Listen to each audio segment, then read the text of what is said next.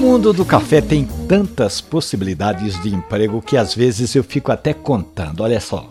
Começando pelo campo, tem o plantador de café, aquele trabalhador que escolhe os grãos, planta, faz as mudas, leva de um viveiro para o terreno. Depois, outro profissional ajuda no cultivo. Ele limpa, aduba, vai acompanhando o crescimento daquela planta. Vem aí a florada e a partir de abril, todo ano, ano após ano, o café está pronto para ser colhido nova mão de obra exigida. Alguém que colhe o café à mão ou aquele profissional que está cuidadosamente em cima de uma máquina.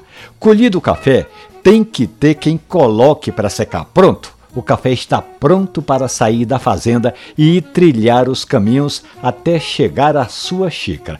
É aí que entra o Coffee Hunter, um profissional muito bem pago que degusta o café e indica se é um grão especial, se tem sabor, se tem aroma, se pode receber uma certificação. Depois do Coffee Hunter, aí o café vai ser torrado e a importante mão do barista é que faz daquele café especial um café mais que especial é a vida, é o trabalho de todos os que se envolveram nesse processo todo, do grão a sua xícara. Mas o caçador de café tem de ficar atento. É dele a penúltima palavra sobre o café, porque a mais importante mesmo é a sua, consumidor do café de qualidade. Essa história e outras tantas que eu conto diariamente aqui na Rádio Jornal estão no seu agregador de podcast, como o Spotify, o Applecast e outros tantos.